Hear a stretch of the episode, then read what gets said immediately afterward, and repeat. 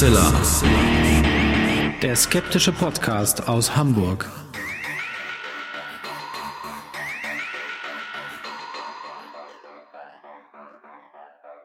Hallo und herzlich willkommen zum 238. Mal bei Hoaxilla, dem skeptischen Podcast aus Hamburg.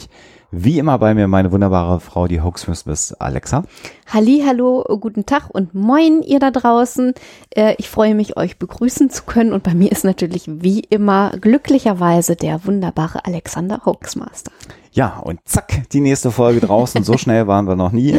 Ähm, äh, ja, wir haben es ja schon in der letzten Folge erzählt. Wer es nicht gehört hat, sollte da nochmal reinhören in die letzte Folge. Ähm, warum es so zwei Folgen an einem Tag gibt. Da wird das alles erläutert. Ähm, wir freuen uns auf jeden Fall auf die heutige Episode, die wir auch haben, die ein Crossover ist mit dem Retro-Kompott. Das können wir schon mal sagen. Das ist beim Retro-Kompott schon gelaufen. Hamburger Kollegen von uns hier ähm, äh, aus der Podcast-Szene, die wir in Essen kennengelernt haben, machen wir alles nachher. Alexa, du hast auf jeden Fall erstmal eine schöne Geschichte auch wieder vorbereitet. ja, genau. Fangen wir damit mal an. Story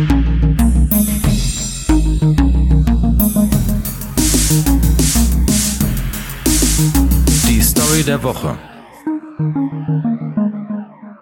Ja, in der Hoaxilla Story geht es dieses Mal um einen wirklich, wie es äh, in Berichten beschrieben wird, bemerkenswerten Autounfall, den äh, der Unfallfahrer bei der Polizei meldet und die Polizei wird bei dem Wort bemerkenswert auch schon stutzig, äh, als sie den äh, Fahrer äh, sozusagen anhört, äh, seinen Bericht sich anhört, erfährt sie, dass der Autofahrer ähm, berichtet, einen sehr großen Hamster mit sehr großen Zähnen auf der Straße gerammt zu haben. Und äh, das kommt den äh, Beamten äh, sicherlich wahnsinnig merkwürdig vor. Ähm, als sie dann vor Ort sind, äh, sehen sie, dass es sich keineswegs tatsächlich um einen Hamster handelt, sondern um ein Wildschwein. Äh, umso verblüffter sind sie, dass der Fahrer offenbar noch nie ein solches Tier weder auf Bildern noch in Natura gesehen hat und das Ganze für einen großen Hamster gehalten hat. Also wenn man sich mal ein Wildschwein anguckt und ein Hamstergesicht anguckt, also so entfernte Ähnlichkeit kann man ja schon irgendwie so ein bisschen äh, ausmachen, aber die Größenunterschiede dürften dann eben doch ähm, ja äh, dazu beitragen, dass die Verwechslungsgefahr nicht allzu groß ist. Auf jeden Fall glaube ich, ein äh, Taxifahrer würde es auf keinen Fall bemerken, wenn er tatsächlich einen Hamster äh, rammt, äh, sei er auch noch so groß und habe er auch noch so große Zähne. Leider ging das Ganze für den Wildschwein, für das Wildschwein nicht so gut aus. Das Wildschwein ist dabei ums Leben gekommen. Leider passieren solche Unfälle, aber man kann natürlich äh, froh sein, dass dem Taxifahrer nichts passiert ist. Wenn ich euch denn dann nicht äh, einen Wildschwein oder Bären oder wie auch immer irgendetwas aufgebunden habe und die Story einfach erstunken und erlogen ist. Das erfahren wir dann am Ende der Sendung. Genau. und machen jetzt erstmal weiter.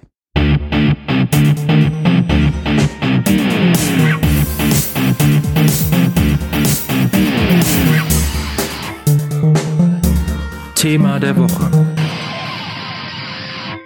Ja, wir waren im Frühjahr äh, beim Podcast Camp in Essen äh, und haben da viele, viele spannende Leute kennengelernt. Da wird auch noch die ein oder andere Kollaboration draus entstehen. Andere Kollaborationen hängen noch an Terminfragen, aber eine, die stattgefunden hat, weil sie auch stattfinden musste, war die Kollaboration mit dem äh, Podcast Retro Kompott. Das ist ein Podcast, der sich grundsätzlich um Dinge dreht, die ich auch sehr mag, nämlich alte Computerspiele, ähm, so alte Säcke Mitte 40, äh, lieber, lieber Patrick, lieber Robin, äh, ihr, ihr seht's mir nach, ähm, äh, beschäftigen sich mit Spielen wie Monkey Island und ähm, die das beiden. Das aber nicht nur für alte Säcke Mitte 40. Nein, ich kenne auch, jüngere für, Leute, für, die Monkey Island total super finden. Für, für junge Frauen wie dich mit Mitte 20. Dankeschön. Ähm, äh, genau, und die beiden äh, haben äh, ihre 100. Episode jetzt gehabt im September und hatten uns eingeladen, dabei zu sein. Das war natürlich eine Riesenehre, dann da haben wir auch äh, sehr gerne mitgemacht. Und wir haben ein wenig über Sie haben es Computerspiel Mythen genannt. Wir haben gesagt, falsche Vorstellungen. Auch das werdet ihr gleich im Interview hören. Es tat mir so leid, aber ja. War aber super. ja. Ich glaube, das ist eine ganz interessante Sendung, auch für Huxilla-Hörer. Ähm, äh, und deswegen haben wir uns darauf geeinigt, dass wir das auch auskoppeln und sozusagen quer veröffentlichen. Jetzt ist das Problem, wenn ihr sagt, die sind super, die Jungs, ähm, da würde ich gerne mehr von hören Also das ist kein Problem, Im sondern Gegenteil. äh, genau. Die äh, hundertste Episode des Retro-Kompotts hat eine Länge von 28 Stunden. Und da musste ich noch so, ich noch so dran denken, das längste, was ich einmal an Podcast mitgemacht habe, war seinerzeit, ich weiß nicht, wer sich noch erinnert, die Weltuntergangsgala äh, mit Sebastian Bartoschek. Oh ja. Ich weiß gar nicht, ob man die noch irgendwo hören kann. Ähm, die wir ja anlässlich des drohenden Weltuntergangs 2012 äh, von uns gegeben haben. Das war live und das war, äh, meine ich, sechs Stunden lang. Ich glaube und ich auch. weiß noch, wie fertig ich danach war. Also ich mag mir gar nicht vorstellen, wie es mir nach 28 Stunden Podcasting gehen würde. Äh, das ist schon eine reife Leistung. Genau, wobei Gibt's, irgend, gibt's eigentlich irgendwie einen Rekord oder so? ich habe keine Ahnung. Das kann man ja nochmal nachschauen, Ja. ob die beiden damit jetzt einen Rekord gebrochen haben. Äh, grundsätzlich wäre sie also rund um das Thema äh, Computerspiele interessiert, mit wirklich äh, auch sehr vielen Interviews mit Szenegrößen. Ähm, der kann auf jeden Fall in den Retro-Kompott reinhören oder sollte das sogar tun. Und ansonsten hört ihr jetzt das Bit, das wir gemeinsam mit Patrick und Robin aufgenommen haben. Und da wünschen wir euch viel Vergnügen, weil wir auch der Ansicht sind, dass das äh, für die Huxilla-Hörer ein, eine ganz gelungene Betrachtung rund um das Thema Computerspiele, Medien äh, und falsche Auffassungen rund um diese Themen sind. Und auch das wird ja vielfach diskutiert in unserer Gesellschaft. Und deswegen fanden wir das eigentlich eine super Gelegenheit, das mal aufzugreifen. Also viel Spaß dabei. Zur hundertsten Folge des Retro-Kompotts haben wir uns was Besonderes ausgedacht und das Ganze, die Idee kam uns äh, ja beim Podcamp dieses Jahr, denn dort waren auch die beiden äh, Hoaxillas, sag ich mal, Alexander und Alexa und das könnte man noch kombinieren. Ich hoffe, ihr beide seid schon mal in der Leitung. Das sind das wir auf sind jeden wir. Fall. Hi, schön, dass Hi. wir dabei sein Und es ist erschreckend, wie lange das schon wieder her ist, Ja. äh, als wir so mal gesagt haben, lass uns was machen. Und wir können das auch sagen, eigentlich ähm, war mehr Zeit geplant und wir sind total eingebunden, weil wir wissen ja, dass ihr durchaus mehr Zeit in euren Episoden habt. Und jetzt haben wir gerade so viel Termine und wir wollten aber und durften ja bei euch in der hundertsten Folge auftauchen, äh, dass wir den Termin unbedingt behalten wollten. Deswegen ein bisschen kürzer, aber trotzdem freuen wir euch, äh, uns bei euch in der Jubiläumsfolge dabei zu sein und gratulieren schon mal, Alexa, oder? Ja, 100 oh ja, genau. Herzlichste Glückwünsche. Das muss man ja auch mal sagen. Respekt Vielen und Dank. Gratulation auf die nächsten 100 dann bei euch. Ja, das äh, hoffen wir, dass das klappt, ja. Ja, an meiner Seite ist Robin noch mit dabei, denn wir haben gedacht, ähm, wir haben ja damals auch angefangen mit dem Retro-Kompott und dann wollen wir auch in der hundertsten beim Thema dabei sein. Robin, du bist hoffentlich auch gut zu hören. Ich bin auch in der Leitung und freue mich auf dieses äh, wunderbare Viererpack an äh, lustigen Fragen und guten Antworten gefälligst. Aber wir müssen auch eingestehen, dass wir auch zeitlich im Obergaps eingespannt waren. Also wird alles gut und ich denke mal, wir können jetzt so ein bisschen uns mal um Mysterien zum Thema Computer, Computerspiele und überhaupt um diese ganze Legendenbildung kümmern, was Leute so über Computer behaupten. Ähm, was mich interessieren würde, diese ganze Mythengeschichte, wann schwappte das eigentlich auf die, die Computer über oder auf Computerspiele über oder auf die Spieler? Ähm, sind Mythen auf alles übertragbar? Weil die kommen ja eigentlich aus einer ganz anderen Ecke. Also, ähm, wenn du es jetzt, also vielleicht noch mal um ein bisschen äh, länger auszuholen. Ähm, ich weiß jetzt nicht, ähm, ob alle Hörer ungefähr wissen, was äh, wir bei Hoxilla so machen, was für einen Hintergrund wir haben. Äh, vielleicht noch mal ganz kurz vorweggeschickt. Äh, Alexander ist seines Zeichens Psychologe ähm, und ich habe ähm, europäische Ethnologie beziehungsweise Volkskunde an der Uni Münster studiert, meinen äh, Magister Artium äh, gemacht vor sehr, sehr vielen Jahren, 2003, ist also schon ewig her, und habe mich während des Studiums Mit ähm, zwölf hast du mit den zwölf, gemacht. ja, genau. Vielen Dank. Das ist noch nicht retro. Ähm, Dugi Hauser, Dugi Hauser, äh, Hauser Genau. grüßen.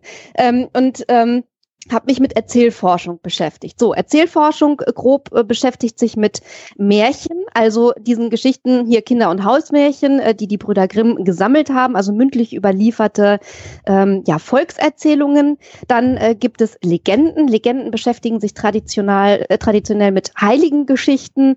Ähm, und dann äh, kommen wir zu den Mythen. Äh, Mythen sind eigentlich, kennt man ja auch griechische, römische Mythologie und so weiter, Göttergeschichten, ähm, Ursprungsgeschichten, Schöpfungsgeschichten, so etwas in der Richtung. Dann gibt's noch äh, moderne Sagen ähm, zum Beispiel, ähm, mit denen beschäftigen wir uns bei Huxilla besonders gerne. Also zum Beispiel solche Geschichten wie die Spinne in der Juckerpalme, also Geschichten wie äh, Rolf Wilhelm Bretnich in seinen Büchern gesammelt hat. Ähm, das ist so mal jetzt eine ganz grobe Unterteilung. Das, Das heißt, äh, äh, willkommen in meiner Welt. Ihr habt dann den Begriff Mythos falsch und sehr verwendet. Und das mit einer Volkskundlerin zu machen, ist mal risikoreich. Ja. Ich Ja, glaube, ja. was, aber äh, natürlich, äh, der Volksmund unterscheidet da natürlich nicht und wir alle wissen natürlich, Also wir was sagen ihr meint. heute alles äh, Mythos Marilyn Monroe, ne, wird Genau. ganz äh, häufig verwendet, wobei ja Marilyn Monroe auch gerade oft als Leinwandgöttin bezeichnet wird. Dann, dann bist du schon wieder irgendwie zumindest so im, im selben äh, Genre so ein bisschen. Ähm, aber das, worüber wir, glaube ich, heute ähm, sprechen, ähm, sind zwar, also was man im Volksmund vielleicht inzwischen auch als Mythos bezeichnen Oder würde. Also heutzutage als, als Fake News. ja, sowas ein bisschen, oder sagen wir mal häufig verbreitete Irrtümer in Bezug auf Computerspiele. Ja. Wenn ich die Folge so nennen würde, dann ist sie zu lang. Ist zu lang. Wird, wird das kein Mensch Es einschalten? ist auch recht. wahnsinnig schwierig, als Rolf Wilhelm Breth nicht überlegt hat, ja, wie nenne ich denn diese komischen Geschichten, die ich da sammle in meinen Büchern? Da hat er ganze Absätze darüber geschrieben, wie schwierig das ist. Ähm, moderne Sagen ähm, ist ein Begriff, den kann man verwenden. Dann sagen viele Forscher auch Großstadtsagen, weil die im urbanen äh, Umfeld oft stattfinden, aber manche eben auch nicht. Dann passt es wieder nicht so gut. Ähm, er hat dann einen längeren Begriff auch verwendet, nämlich fantastische Geschichten von heute. Und wenn du so ein Buch nennst, äh, da weiß also erstmal kaum einer, was gemeint ist, ob das dann irgendwie Fiktion ist oder so.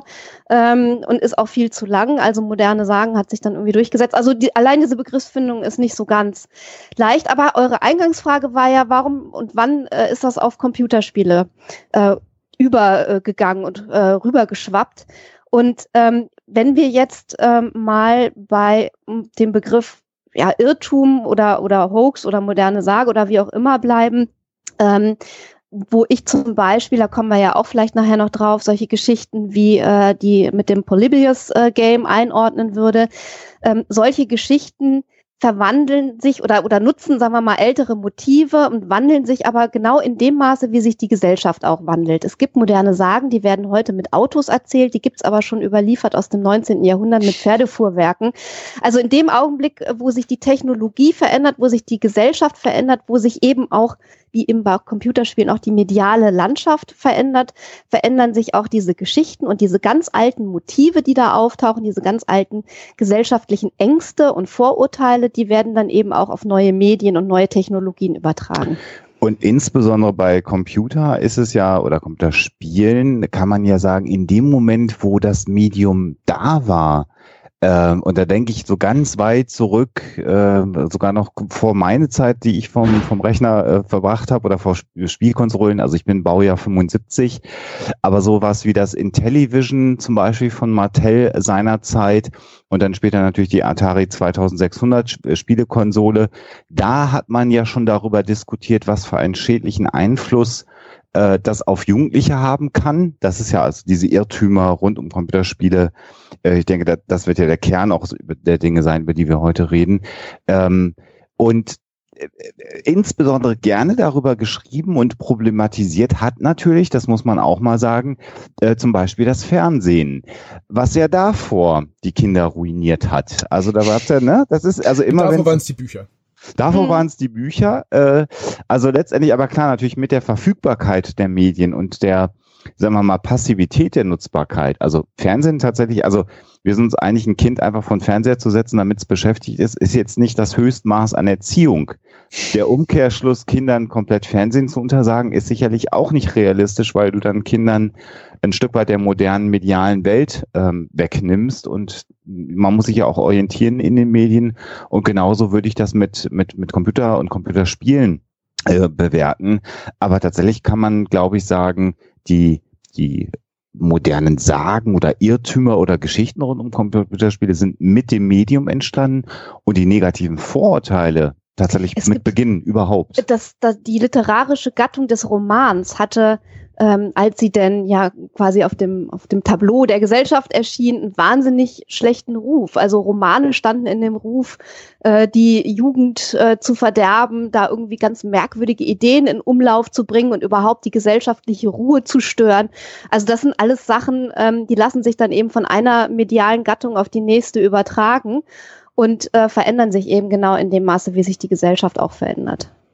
Und unsere Gesellschaft hat sich in den letzten 30 Jahren meiner Meinung nach radikal verändert ähm, hin zu dem Digitalen. Das, da Ja. wären wir ja wieder bei dem bei den generellen überwiegenden Problem, nämlich dass wohl nicht alle Menschen mit Digitalen äh, irgendwie kompatibel sind, dass die oder nehmen nur die Sachen auf, die wirklich vielleicht nicht so ähm, gut für sie sind. Ich, ich weiß nicht, wie man das immer sagen soll. Also die Menschheit scheint da Probleme zu haben. Und du darfst eine Sache nicht vergessen, auch äh, in Entscheidungsstellen sitzen heute andere Leute als vor 30 Jahren, was auch wieder Konsequenzen hat. Ähm, das merkt man ja auch bei, bei äh, Gewalterklärungen ähm, und ähnlichen, bei Indizierungen und solchen Dingen. Da haben vor 30 Jahren natürlich ganz andere Leute entschieden, was äh, böse ist und nicht und ähnliches. Also auch da wandelt sich ja vieles. Das darf man nicht vergessen. Und Herr Söder hat in den 80er Jahren schon E-Mails geschrieben, oder wie war das? Ich, äh, ich erinnere mich Ja, nicht mehr genau, was er gesagt hatte. Zumindest, oder was der Innenminister, also irgendeiner. Das war der Innenminister, der schon in den 70ern gesurft, glaube ich. Ja. Entschuldigung. Ja, Ja, ja, okay. im, im DARPANET damals, wo nur ganz wenig Leute dabei waren. Aber ich glaube, wir sind ja, äh, wenn ich zumindest uns drei Herren, Alexa ist ja Jahrzehnte jünger als wir, aber mal zusammennehme, Gerade 18 geworden. gerade 18 geworden, Alexa, äh, wir sind ja, wir sind ja, glaube ich, auch so eine Generation von Early Adoptern. Also das würde ich mal für uns drei Herren auf jeden Fall sagen und äh, irgendwie ja positiv dem Medium Computer und Computerspiel gegenüber geprägt, sonst würdet ihr ja auch nicht das machen, äh, was ihr macht. Vorurteilslos. Genau. Ähm, äh, und insofern ähm, ist ja Computerspiele als Medium, als Unterhaltungsmedium äh, äh, das eine und Internet, du hast es gerade gesagt, finde ich nochmal anders. Und ich frage mich tatsächlich heute, ob wir insgesamt als Gesellschaft, also ich würde sagen, ich kenne mich ganz gut aus, aber ob wir insgesamt als Gesellschaft, insbesondere das mobile Internet und die die Folgen davon, also immer und zu jeder Zeit auch selber was zu schreiben und äh, unter Umständen Fake News zu verbreiten auf Facebook, ob wir das überhaupt schon verdaut haben als Gesellschaft. Und ich- ich komme mehr und mehr zu dem Punkt, dass ich sage, nee, eigentlich nicht. Und wir alle müssen uns ja auch ständig bemühen, dieser Technologie zu folgen und up-to-date zu sein. Das ist ja nicht, weil wir in den 80ern schon von den ersten 8-Bit-Rechnern gesessen haben, wissen wir heute trotzdem nicht, wie Tinder oder Snapchat oder was auch immer es da so gibt, funktioniert, sondern das müssen wir uns jetzt ja auch jedes Mal wieder neu angucken. Wir gehen vorurteilsloser vielleicht dran, du hast es gerade gesagt, aber Aber gerade, anschauen müssen wir es äh, uns trotzdem. Also gerade eben nicht Jugendliche, sondern etwas ältere Menschen äh, sind ja da durchaus teilweise etwas unbedarft, also was soziale Medien angeht, was das sich herumtreiben im digitalen Raum angeht. Und ich werde nie vergessen, ähm, als wir das Interview gemacht haben mit dem Medienpädagogen Jöran Mus-Mehrholz, äh, dass er den Begriff äh, digitale äh, Pubertät ja. äh, genutzt hat. Ich finde den so schön. Also dass, dass dieses Lernen äh, des Umgangs mit diesem neuen äh, Medium, mit diesem neuen Raum, in dem man sich da aufhält und auch manchmal irgendwie so dieser, ja, da kommen wir nachher vielleicht auch nochmal zu, dieser Spieltrieb, der äh, dann einen erfasst und aber auch einen über die Stränge schlagen und gar nicht einschätzen können, was für Konsequenzen das hat, was man da gerade macht. Das Beispiel dafür war, dass so, so mit 30er, 40er, die zum allerersten Mal PowerPoint äh, benutzen, dass er in seinen Workshops so als Medienpädagoge sagt, schaltet alle Effekte an, die ihr haben wollt. Macht alle Animationen, lasst es blinken, lasst es fliegen. Und das ist dann wie in der Pubertät alles mal ausprobieren. Dann sind natürlich diese Präsentationen unfassbar schrecklich, die da entstehen. Aber die haben die einmal aus dem System raus. Und dann hinterher können sie natürlich dann vernünftige Präsentationen machen, die äh, mit minimalistischen Einsatz der, der medialen Möglichkeiten von PowerPoint oder anderen Erinnert Programmen. mich an die ersten Homepages in den Ja, äh, 90er ja. Jahren mit Oh, anim- ja. an, animierte GIFs und Ja. Die tanzenden Bananen, Work, Work in Patrick. Progress oder hier entsteht bald was oder ich weiß nicht was. Ja. Ich meine, das letzte Genau. Animated GIF ist schon lange her, als ich es gesehen habe. Ja, genau, aber das ist genau das, ne? Oder, oder der, der Counter, der nicht als kleine unauffällige Zahl da war, sondern aufploppte und silberne, drehende Zahlen beinhaltet. Und Und, Handschriftfarbe. Haben wir auch mal alles gehabt. Das kenne ich auch noch, ja.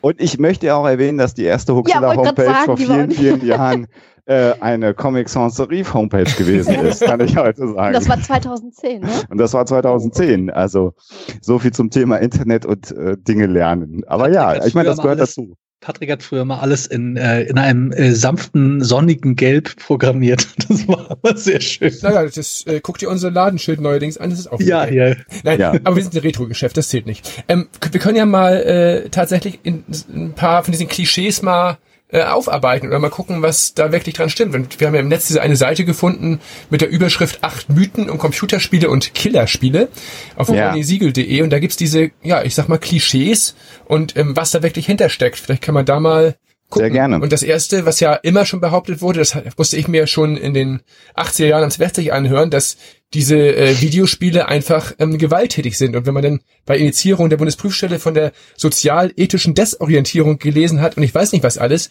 sind Videospiele wirklich einfach pauschal schlimm. Das wird ja von einigen behauptet. Heute gibt es da natürlich geteilte Meinung, aber dieses Klischee gibt's ja immer noch, dass Leute, wenn man über Spiele redet, über Videospiele redet, die Augen verdrehen. Naja, jetzt gerade, wo der amerikanische Präsident äh, nicht hm. äh, die äh, Waffengesetze, sondern lieber die Videospiele äh, für die Gewalt auf den Straßen der USA verantwortlich macht, und das ist natürlich brandaktuell wieder, dieses Vorurteil. Dann sind wir keinen Schritt weiter als früher. Nee. Nee, wir, also ich finde gerade in den Vereinigten Staaten wird gerade wieder einen Schritt nach hinten gemacht. Ähm, das ist, äh, äh wenn wir die Seite uns anschauen, ich würde gerne die ersten beiden Punkte so ein bisschen zusammennehmen, weil das eine ist, die Verbreitung von Videospielen verursacht äh, jugendliche Gewalt äh, oder sogar eine Gewaltwelle. Und das zweite ist die grundsätzliche Aussage, dass Gewaltspiele auch zu echter Gewalt führen. Das ist ja so ein Stück weit miteinander verquickt, diese beiden Punkte. Und Du hast gerade schon gesagt, äh, Patrick, in den 80er Jahren, ähm, ich habe in den 80er Jahren äh, äh, auch Spiele gespielt, die eigentlich für ein älteres Alter freigegeben waren als mein Alter. Ja, ähm, jetzt muss man nur sagen, in den 80er Jahren, also ich sag mal so mit 15, 16 habe ich dann auch damalige Spiele, die umstritten waren, gespielt. Aber da muss man sich jetzt mal vorstellen. So mit böse 15, Sachen 16, wie River Raid zum Beispiel. Ja, so, ne, genau. ähm, da muss man sich mal vorstellen, das war jetzt 1989, 90 da sahen Computerspiele jetzt noch ein bisschen anders aus. Und wenn dann eine Person verstorben ist und es kamen dann so ein paar rote Pixel raus, dann war das Darstellung von Blut in einem Computerspiel und das ist dann auch medial damals diskutiert worden. Da gab es einen Artikel. Realistische Darstellung des Todes oder sowas stand da immer. Ganz genau, ne? Und wir sprechen dann davon, dass so ein paar rote wirklich Es ging dann einen Schritt weiter, wenn man auf Spiele wie River Raid kommt, wo man ja wirklich Pixelflugzeuge abgeschossen hat, dann wurde dann in Begründung gesagt, aber da saßen ja Menschen drin.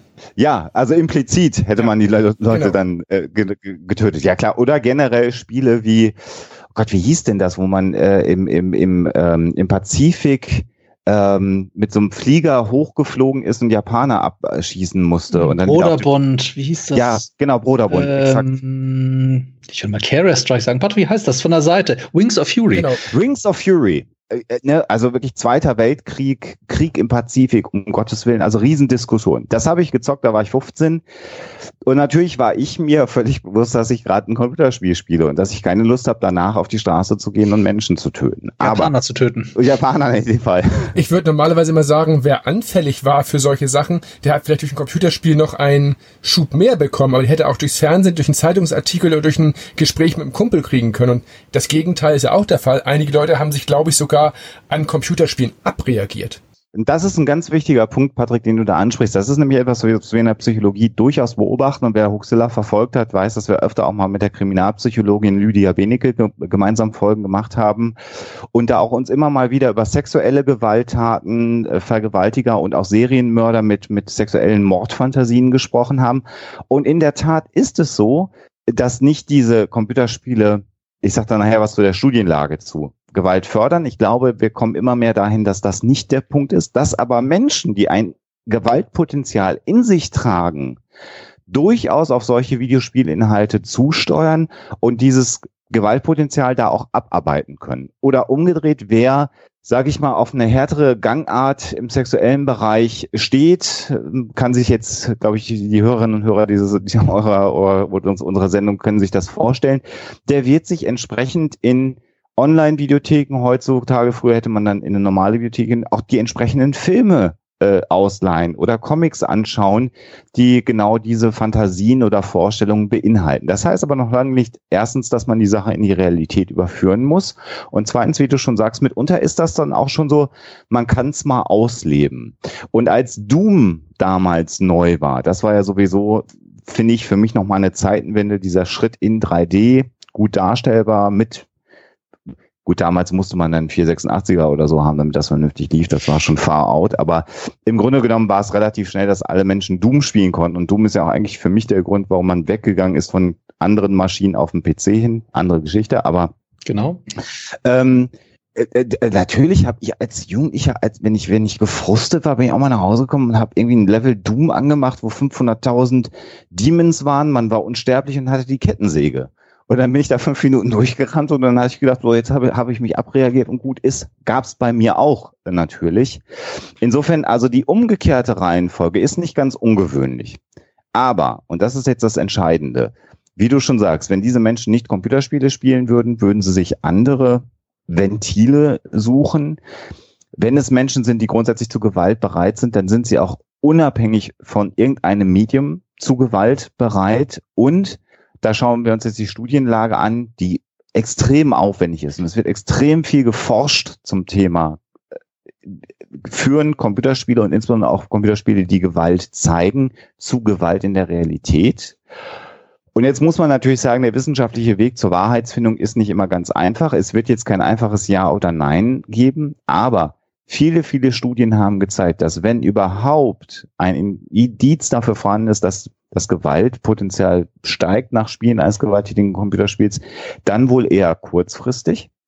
Und dann muss man sagen, wie wird das gemessen? Da gucken natürlich die Forscher nicht, gehen dann die Jugendlichen raus oder die Menschen raus und hauen dem nächsten, den sie auf der Straße sehen, was an die Löffel, sondern man benutzt Fragebögen, Befragungen, standardisierte Instrumente der Psychologie, um Gewalt abzufragen oder Gewaltpotenzial. Und in diesen Instrumenten scheint es so einen kurzfristigen Effekt zu geben. Es gibt jetzt aber eine ganze Reihe von Langzeitstudien, die sich mit dem Thema befasst haben. Äh, das UKE hier in Hamburg hat auch vor einiger Zeit im letzten Jahr eine etwas größer angelegte Studie veröffentlicht, wo Erwachsene und auch keine Jugendlichen äh, GTA gespielt haben, GTA 5, die Sims oder gar nicht Computer gespielt haben, also so ein klassisches Kontrollgruppendesign, also Gewalt äh, beinhaltendes Spiel versus kreativ versus genau versus gar nicht spielen. Und da war es also so, dass man keinen Anstieg feststellen konnte im Vergleich zwischen der GTA-Gruppe und der Sims-Gruppe. Das heißt also, Sims-Spieler sind gefährlich. naja, oder genauso ungefährlich wie die GTA-Spieler. Genau. Ich würde es eher so rumformulieren natürlich. Das heißt, diesen harten wissenschaftlichen Beleg dafür, dass das, was die Gesellschaft generell immer unterstellt, wer gewalttätige Computerspiele spielt, ist auch gewalttätig. Den gibt es nicht. Jetzt hebt meine Frau hier gerade den Finger und will was sagen. Äh, ja, ich wollte, ähm, äh, vielleicht schließt sich das daran an, äh, noch anmerken, ähm, dass hinter diesen ähm, ja, Geschichten, hinter diesen Horrorszenarien, die da auch äh, viel verbreitet werden, ähm, ganz bestimmte Ängste stecken. Also du hast natürlich äh, zum einen äh, diejenigen, die sagen, das muss man wissenschaftlich untersuchen, äh, mhm. ob da ein Zusammenhang besteht und was zuerst da war, die Henne oder das Ei, das gewaltbereite Verhalten oder die Computerspiele. Ähm, es gibt aber auch durchaus und gerade in den USA Gruppen, die da eine sehr, sagen wir mal so, äh, überbordende und irrationale äh, Angst haben. Ähm, und die gibt es eben nicht nur im Zusammenhang mit Videospielen. Ähm, da poppt das dann auch wieder auf. Und auch das spielt ja äh, in dieser ganzen modern, äh, modernen Sage oder, oder Urban Legend von Polybius eine Rolle. Aber auch im Zusammenhang mit solchen ähm, Kettenbriefen äh, und Spielen wie der Blue Whale Challenge, nämlich die Angst, dass entweder Videospiele oder eben solche Challenges im Netz einen, einen, einen jugendlichen Menschen, der ganz normal ist, völlig unauffällig und ähm, gesellschaftskonform sich verhält, in seinem Verhalten so verändern können, dass er auf einmal ausrastet ähm, und gewalttätig wird oder ein, ein völlig andere Charakterzüge aufweist als vorher also eine Angst da, davor, dass ähm, eben subliminale Botschaften verbreitet werden ähm, und dann die Jugendlichen komplett verändert werden in ihrem ganzen Auftreten und Verhalten. Und das ist eine, eine ähm, ein Angstszenario, was sich in ganz vielen modernen Sagen halt äh, niederschlägt und was nicht unbedingt mit der aktuellen und tatsächlichen Forschungslage zu tun hat. Das heißt also, man hat natürlich einmal den Bereich der Menschen, die das sagen, man muss das eben äh, wissenschaftlich untersuchen. Man hat aber auch ähm, Gruppen von, weiß ich nicht, Eltern oder so, die sich da zusammenschließen und eben diese Horrorszenarien verbreiten. Und da muss man vielleicht durchaus äh, auch differenzieren und diese unterschiedlichen Szenarien und angstbesetzten äh, Motive unterschiedlich betrachten. Ich möchte aber jetzt ein kleines Aber noch einschieben. äh, ich hatte ja schon gesagt, dass also in den 80er Jahren die Spiele natürlich wirklich cartoonisch waren und wir heute natürlich eine Zeit haben, in der wir wenn wir ihn nicht schon mitunter haben, aber nahe dem Fotorealismus äh, sind. Gerade aktuelle Konsolen- und PC-Spielgenerationen, das ist schon sehr, sehr realistisch, was man da auf dem, auf dem Monitor oder Fernseher sehen kann. Und man muss sich jetzt natürlich hier fragen, wenn wir über das Thema Kinder- und Computerspiele sprechen, welche Verantwortung haben letztendlich Eltern? Also es gibt eine Altersfreigabe. Man muss sich natürlich fragen, und das passiert immer, das wissen wir natürlich, dass Kinder sich Inhalte besorgen, ähm, die nicht ihrem Alter entsprechen. Kinder trinken auch unter Umständen mal eher Alkohol, als sie 16 sind, also ne, das erste Bier vor 16. Aber das sind ja immer Ausnahmesituationen. Die Frage ist natürlich, ähm, äh, als Erziehungsberechtigter, wie gehe ich damit um, wenn Kinder sagen, ich würde gerne GTA spielen? Wenn mein 14-jähriges Kind sagt, ich würde gerne GTA spielen. Wir sind kinderlos, deswegen kann ich da nur hypothetisieren. Aber da muss man sich dann überlegen, ist denn das Kind reif genug dafür? Genauso wie ein Splatter-Horrorfilm. Man muss sich dann ja auch fragen, zeige ich meinem 14-jährigen Kind einen Splatter-Horrorfilm, ja? Oder gucke ich mit dem Kind, ein, das muss ja nicht mal blutig sein, ein, ein, ein Psycho-Horrorfilm, ja? Gucke ich den ersten Alien-Film mit einem kleinen Kind, einem wirklich noch jugendlichen Kind, das vielleicht sogar noch Angst vor einem Monster unterm Bett hat. Ob dann so der Film Alien ähm, zum Beispiel ein, ein, guter Film wäre, um den mit dem Kind zu gucken, sei mal dahingestellt. Das heißt, die Verantwortung natürlich, welche Inhalte medialer Natur, und da schließe ich alle Medien mit ein, die ich meinem Kind zugänglich mache, sollte natürlich nach wie vor eine Entscheidung der Eltern sein und viel wichtiger noch, Eltern sollten Interesse daran haben. Und wenn das 14-jährige Kind reif ist und weiß, was es tut und sagt, ich möchte GTA spielen, und man mal fragt, was findest du denn daran interessant, dann ist es ja auch interessant zu hören, warum das Kind sich für ein bestimmtes Computerspiel entscheidet. Und wenn es relativ klar formulieren kann, das macht Spaß und das, ich weiß, das ist das Spiel und da kann man verrückte Situationen oder wie auch immer. Also wenn man den Eindruck hat, das Kind kann reflektieren, was es da tut und nicht sagen, ich stelle mir vor, das sind meine Mitschüler oder andere Dinge, was auch immer, ähm, dann ist es dann natürlich auch eine Entscheidung des Erziehungsberechtigten zu sagen, kannst du spielen oder kannst du nicht spielen. Nur man sollte nicht die Erziehung irgendwo abgeben, so wie auch gerne die Erziehung inzwischen an die Schule abgegeben wird, sondern erziehen muss man sein Kind selber und sein Kind kümmern muss man sich selber. Das heißt, da sollte man auch sehr genau darauf achten und für sich mit dem Kind zusammen und der Einschätzung des Kindes entscheiden, was das Kind verkraften kann oder nicht. Und umgedreht gibt es ja auch durchaus didaktisch sehr schöne Spiele.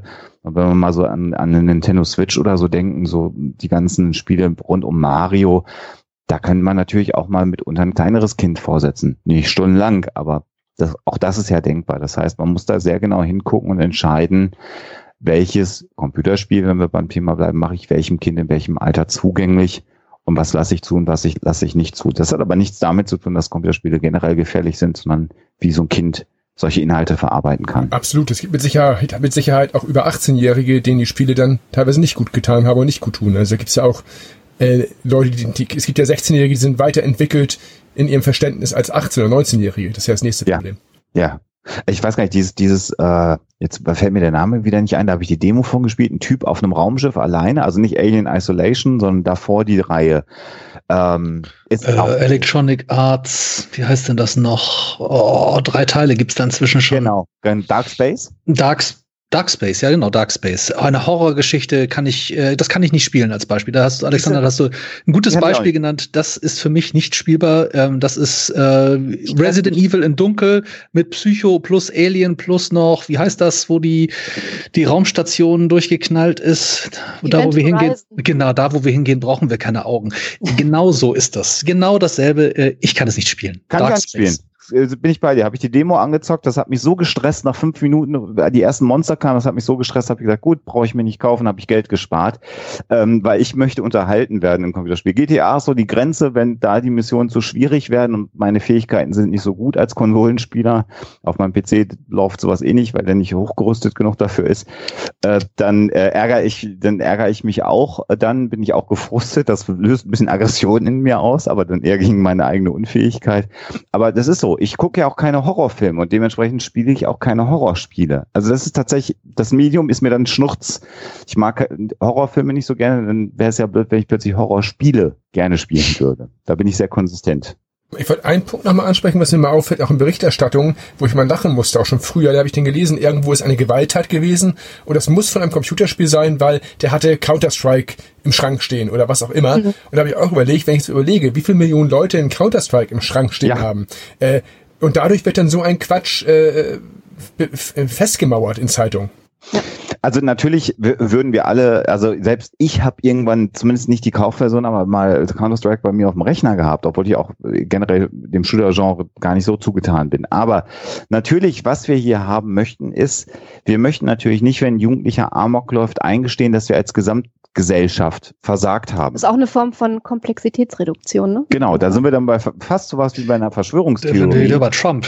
Ja, mhm. genau. Ja. Denn du müsstest dann ja äh, darüber nachdenken, also gerade wenn wir nach Amerika gucken, Amokläufe, wieso hat überhaupt ein Jugendlicher Zugriff auf automatische Waffen zum Beispiel? Das ist ja eine völlig berechtigte Frage, unabhängig davon, nein, was nein. der in seinem Schrank stehen hat. Ne? Genau. Äh, und all diese Themen sollen ja nicht aufgemacht werden. Und die Waffenlobby gerade in den Vereinigten Staaten, das ist keine Verschwörungstheorie, haben einen unglaublichen wirtschaftlichen Machtfaktor. Und auch und gesellschaftlichen Faktor. Ne? Also die, die halten auch in, in ländlichen Gegenden, ähm, sind die so mit der, mit der Gesellschaft, mit der Community verwoben, dass der Einfluss, den sie auf die Gesellschaft ausüben können, gar nicht überschätzt werden kann. Also das, ja, wo, wo in Deutschland immens. über die, die Kirche auf dem Land diskutiert wird. Ja, die, die, NRA in ist, den USA. Ist die NRA, ne? die Waffenlobby ja. in den Vereinigten Staaten. Ähm, und natürlich ist es da viel einfacher, eine Kausalität herzustellen, zu sagen, ja, das kommt wieder Spielschuld. Ähm, aber du hast völlig recht, Patrick. Wenn, wenn, wenn das eine Kausalität wäre, dann äh, würde man gerade auch in einer Großstadt wie Hamburg wahrscheinlich äh, nur von, von Deckung, Deckung ja. hechten. Ja, ja, oder hechten immer nur so von Blumenkübel zu Blumenkübel, weil natürlich rings um dich rum geschossen wird. Überall sind die Scharfschützen. Ja. Die Lame Snipers, die überall. Ich, da fällt mir eine Sache zu ein. Ich bin ja ähm, immer mal wieder, ich gerade in den Zeiten, wo wir äh, in Amerika das Columbine-Massaker war, das ja. war ja ein großer Trend. Ähm, daraufhin dann plötzlich äh, bayerische Politiker sehr gerne haben dann darauf hingewiesen, dass ja die Shooterspiele schuld sein müssen. Die Jugendlichen würden ja immer weiter verrohen und wie bei beim zweiten Mythos Gewaltspiele führen, führen zu echten Gewalt. Gewalt. Und dazu der Film rauskam Bowling for Columbine. Mhm. Und ähm, da, da ja einfach die Frage gestellt worden ist, kann es sein, dass die einfach Amok gelaufen sind in der Schule, weil sie einen schlechten Tag beim Bowling erwischt haben. Und das passt ja ganz gut, Alexander, was du da vorhin so gesagt hast, nämlich, dass eigentlich das Problem ja sein kann, du weißt ja gar nicht, was das für Menschen sind, was der Auslöser ist für die Gewalt ja. und wie die ihre Gewalt, ihren, ihren, ihren Pegel wieder loswerden können. Und vielleicht hat das Bowlen nicht dazu geführt, dass ihr Gewaltpegel, dass sie den losgeworden sind, sondern er hat ihn noch genährt. Und wenn das nicht weggeht, dann löst sich das in etwas Furchtbarem. Und es ist ja auch egal, wo sie sich in ihre, in Anführungszeichen, seine Inspiration herholen. Durch einen Wutanfall beim Bowling, durch ein, eine Szene aus einem Computerspiel, durch einen Abschnitt aus einem Buch oder durch einen Song. Schlechtes Sandwich. Immer. Genau. Ähm, Im Endeffekt äh, kann man das alles auf eine Sache beziehen, aber wie wir vorhin schon gesagt hatten, der äh, Ausgangspunkt kann sonst was sein eigentlich, wenn die Leute dafür anfällig sind. Und man muss mal sagen, äh, eine andere steile These, immer diese Erklärungsansätze. Ich gehe jetzt mal davon aus, dass nahezu 100 Prozent aller Amokläufer eine Unterhose getragen haben. Genau. Und wenn ja, da, auch darüber kann man sich mal Gedanken machen, also was das mit der Kausalität zu tun hat. Also so einfach sind natürlich diese Verstreckungen nicht, aber äh, bei einer geschockten Bevölkerung, bei einer geschockten Familie, natürlich ist man bemüht, recht schnell ähm, eine einfache Erklärung zu finden. Und gerade dann, wenn Jugendliche, nicht nur äh, Amokläufe, sondern auch jugendlicher Selbstmord ist so ein Thema natürlich, ähm, das ist ein Versagen einer gesamten Gesellschaft. Oder so wird es ja häufig empfunden, wenn ein Jugendlicher in den Freitod geht oder einen Amoklauf begeht. Wie konnte das denn passieren? Und dann ja auch immer in der Regel in Gesellschaften der ersten Welt. Ne? So, also der, die sind da, haben das nicht gemacht, um, um äh, Essen zu haben, um zu überleben, sondern in einem, in einem reichen Land passieren solche Dinge. Und das hält ja der Gesellschaft am Ende auch einen Spiegel davor, was es für, für negative Seiten in, in, in ihr selber geben kann. Und wenn man es dann abschieben kann, ist es natürlich besonders einfach. Und der Begriff Killerspiele, das ist ja auch ein ganz klares Beispiel von Framing, was mich ja schon geärgert hat, bevor ich das Konzept von Framing in Sprache verstanden habe. Das hat mich als 16-Jähriger schon irgendwann genervt, dass es diesen Begriff Killerspiele plötzlich gab, oder das, lass es 19 gewesen sein, ne? Doom, das Killerspiel. Nee, Doom war ein 3D-Shooter und hatte, hat Spiele auf ein neues Niveau gegeben. Killerspiel ist genauso geframed wie eine Flüchtlingskrise. Ich habe bis heute nicht verstanden, warum wir in Deutschland eine Flüchtlingskrise hatten. Also es gab vielleicht ein paar Flüchtlinge, die gekommen sind. Von der Welle möchte ich auch schon fast nicht mehr sprechen, weil die Zahlen dann ja doch hinterher deutlich underwhelming waren, wie es in der Realität war. Aber da sieht man natürlich schon Politiker, gerade eher dem konservativen Flügel zugetan, ähm, benutzen dann den Begriff Killerspieler und der hat sich ja leider durchgesetzt. Ja, da wird ja bis heute drüber gesprochen und überhaupt gar nicht differenziert, um was es geht. Und Counter-Strike ist ja eher dann noch bei der Überprüfung durch die ähm, äh, Bundesprüfstelle für jugendgefährdende Schriften eher als nicht bedrohlich eingestuft worden, sondern eher als förderlich dem Teamverhalten gegenüber, weil man in dem Spiel kooperieren muss. Gerade in Counter-Strike kann man ja nur bestehen, wenn man als Team zusammenarbeitet. Also dann müsste es demnach ja Teams von Massenmördern geben. Richtig. Wobei, genau. Compet äh, zum Thema Gewalt nochmal und, und Aggressivität in Computerspielen, Competition, also äh, ein hohes Maß an, an Konkurrenzdenken in Computerspielen, kann so eine Viertelstunde lang zu einem gesteigerten Aggressionspotenzial führen, wenn man verloren hat. Aber ich meine, wer kennt es nicht? Wer findet es super, wenn man verloren hat? Du meinst absolut. Mensch, Mensch ärger dich nicht. Wie viel oh. Amokläufe mussten dadurch ausgelöst werden? Ich habe als Kind unter Tisch gesessen, wenn ich, äh, wenn Mensch ärger dich verloren habe. Ich kenne das. Also das. Ja. Aber ich, ja, bin, ja. Nicht, ich bin noch nicht rausgegangen und Amok gelaufen. Also war es nicht. Äh, lass uns mal die Klischees vielleicht ein Stück weitergehen. Wir haben jetzt noch ein paar schöne gefunden. Ähm, einen könnte man eigentlich gleich ausschließen, weil wir reden hier schon darüber, wir haben ja schon eingestanden, dass wir Spiele spielen. Ähm, es wird immer wie gesagt, Computerspiele sind was für Kinder. Ja, es ist, es ist interessant, dass man da äh, heute äh, noch drüber reden muss. Also man könnte die Frage natürlich erweitern, ähm, spielen nur Kinder oder spielen auch Erwachsene? Also wenn man die Frage dahingehend erweitert, dann kann man sich die Antwort sowieso eigentlich schon mal äh, geben, weil das Spielen übrigens eine Wissenschaft, äh, die äh, inzwischen in der Kulturwissenschaft einen, einen ganz festen Platz hat ähm, äh, und auch äh, natürlich im, im Bereich der Kulturwissenschaft jetzt verschiedene Ausprägungen auch wiederum hat. Also äh, Spielwissenschaft, die sich mit Rollenspiel beschäftigt, mit mit ähm, ähm, Computerspielen etc.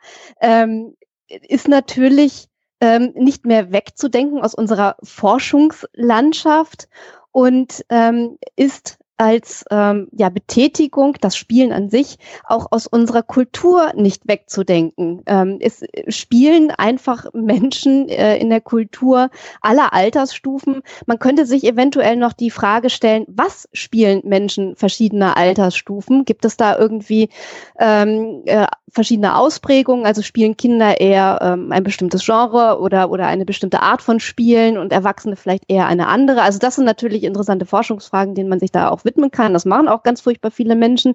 Aber dass das Spielen fest verankert in unserer Kultur ist, alle Altersstufen betrifft und ähm, einfach wahnsinnig spannende Fragen auch für unsere gesellschaftliche Funktionalität aufwirft, äh, glaube ich, steht vollkommen außer Frage. Und da kann man sich dann eigentlich nur noch aussuchen, welchem Fachgebiet, welcher Forschungsfrage man sich gerne widmen möchte. Und dann kann man sich so richtig austoben sieht man ja bei den Handyspielen auch. Da wird ja, da spielen ja, alle Altersschichten dran. Diese ja. Casual-Spiele auf den Handys werden von äh, älteren Frauen, älteren Männern und Kindern teilweise gespielt. Und andere Genres, das hast du ganz richtig auch gesagt eben, sind ja vielleicht ein bisschen spezieller für männliche oder weibliche Spieler. Ja. Aber grundsätzlich spielen sie doch alle, egal wie alt, egal aus welcher Sozialisation. Ja. Völlig richtig, aber was man natürlich auch sagen muss, wir sind die Generation, äh, die aufgewachsen mit Computerspielen. Wenn man jetzt aber schaut, wer im Moment das politische Klima bestimmt, dann ist es aber immer noch eine Generation über uns, die nicht mit Computerspielen aufgewachsen sind. Und ich glaube, das ist auch ein Stück weit das ist jetzt eine Verschwörungstheorie oder eine Meinungsmache, die ich hier mache, aber einer der Gründe, warum der gesellschaftliche Diskurs in diese Reihe geht. Und natürlich sind die Menschen, die stark Computerspiele kritisieren oder sagen, das machen ja nur Kinder, genau die, die eben nicht als Erwachsene spielen. Mein Spielverhalten als Erwachsener hat sich geändert. Ich habe in meiner Jugend viel gespielt, je älter ich wurde, weniger. Das hat aber was mit Zeit aber zu das, tun. Aber das sind vielleicht auch viel äh, Menschen, die sich einfach auch gar nicht bewusst sind, was sie da gerade machen. Also das ja. sind wahrscheinlich auch der Politiker, der sagt, ja, Killerspiele böse und so und nur Kinder spielen, ist vielleicht trotzdem der, der irgendwie auf dem Handy solitär spielt oder weiß der Geier was, ja. aber sich gar nicht klar macht, ne, was er da gerade tut. Ja. Also insofern glaube ich, äh, sind da einfach ganz viele Irrtümer im Umlauf und äh, wenn man sich einmal nur bewusst macht, was man da gerade äh, tut und ähm, äh, was die gesellschaftliche Struktur überhaupt ausmacht, was unsere Kultur ausmacht, äh, dann wird man sich ganz schnell dessen, der Tatsache bewusst, dass das ein Irrtum Aber ist. Das löst, das löst sich ja von selbst. Äh, was ich vorhin schon sagte, ich habe einen Bericht letztens von der USK gesehen, wo jetzt jüngere Leute in den Gremien, in den Stimmt. Vorständen sitzen, wo jüngere Leute äh, Prüfberichte vorlegen oder diese Prüfungen vornehmen oder auch diese Expertenberichte abgeben. Ähm, und da kommen natürlich jetzt ganz andere Ergebnisse raus, weil die sind anders mit Computerspielen aufgewachsen oder sind überhaupt mit Computerspielen aufgewachsen, wie die Leute, die da in den 80er Jahren, äh, ich sag jetzt mal ganz klischeehaft im Rentenalter vom Rechner standen und nicht wussten, wo der An- und Ausschalter ist und sich Kinder ja. von der Straße holen mussten, die ihnen zeigen, wie man eine, äh, eine Taste drückt. Also das hat sich schon ganz schön verändert. Das wird ja doch immer mehr in die Richtung gehen. Mhm. Definitiv. Äh, und die, die, die, die, äh, die Dimension von Computerspielen ist ja auch die Tatsache, dass, ähm, äh, wie heißt denn dieses Jules-Spiel auf dem Handy, dass das absolut beliebteste Candy ja, Crush. Ja, Candy, Candy Crush, Crush ja. danke. Genau. Wenn man, wenn man bedenkt, dass Candy Crush für mehr Geld verkauft worden ist als die gesamte Star Wars Lizenz von George Lucas an Disney, dann sieht man doch aber auch, wie der gesellschaftliche Impact und der wirtschaftliche Impact von Computerspielen natürlich ist. Und wenn nur Kinder Computerspiele spielen würden, wir wissen, Kinder sind ein kaufstarkes Segment natürlich in der Gesellschaft, auch durch Geschenke und solche Geschichten, gar keine Frage. Aber alleine das zeigt ja schon, dass ein im Wesentlichen mobiles Spiel und, und der Besitz dieser Lizenz mehr wert ist als die Star Wars Lizenz. Mich würde mal interessieren, bei diesen In-App-Käufen, das sind ja auch keine Kinder zum Großteil, das sind auch teilweise nee. die biedere Hausfrau in Anführungszeichen oder die jüngere genau. Hausfrau oder das junge Mädchen oder der ältere Herr, die fangen da auch irgendwann an und fangen plötzlich an, da äh, In-App-Käufe zu tätigen und merken gar nicht, dass sie selber in diesem ganzen Sog mit drin sind. Ja, ja, also es ist da wären wir nämlich schon ein guter Punkt für den vierten Mythos, den der liebe Herr Siegel hier gemacht hat, nämlich denn Mädchen spielen natürlich keine Videospiele, oder? Äh, liebe Alexa, ja, das ist, das ist natürlich auf demselben Level äh, im Prinzip anzusiedeln wie äh, nur Kinder spielen äh, Videospiele. Ähm, natürlich äh, gibt es äh, auch jede Menge Frauen, die Computerspiele spielen. Ähm, es ist vielleicht natürlich so, äh, dass weibliche äh, Gamer oder Gamerinnen in dem Fall ähm, auf andere, sagen wir mal so, äh, Obstacles stoßen, was, was, die, was die Szene angeht, dass sie eben mit anderen Problemen äh, zu kämpfen haben als männliche ähm, Spieler.